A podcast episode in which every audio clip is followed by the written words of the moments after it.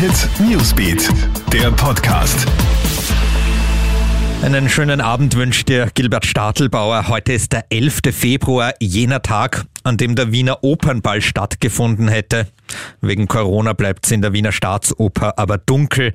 Dafür beschäftigen uns im Newsbeat diese Themen.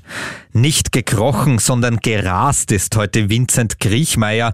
Der Österreicher gewinnt den Super-G bei der Ski-WM in Cortina und holt damit die erste Medaille für Österreich und die gleich in Gold. Griechmeier wurde seiner Favoritenrolle also absolut gerecht.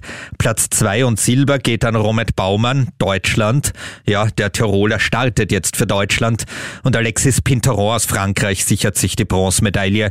Pech für Matthias Meyer, der Kärntner wird Sechster, ihm haben nur 22 Hundertstel auf eine Medaille gefehlt. Hausdurchsuchung bei Finanzminister Gernot Blümel.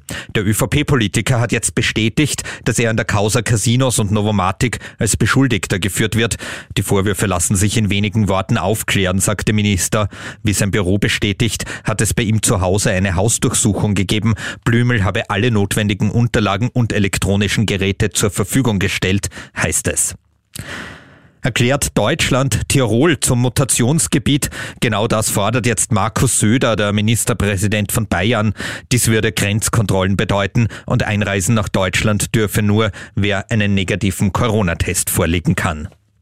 Nicht mehr lang, dann wird Österreich ein 9 Millionen Einwohnerland sein. Am 1. Jänner haben exakt 8 Millionen 933.346 Menschen in Österreich gelebt.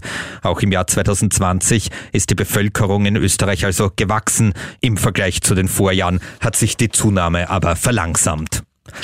Das war der Newsbeat Podcast am heutigen Donnerstag. Dir noch einen schönen Abend. Hit Newsbeat, der Podcast.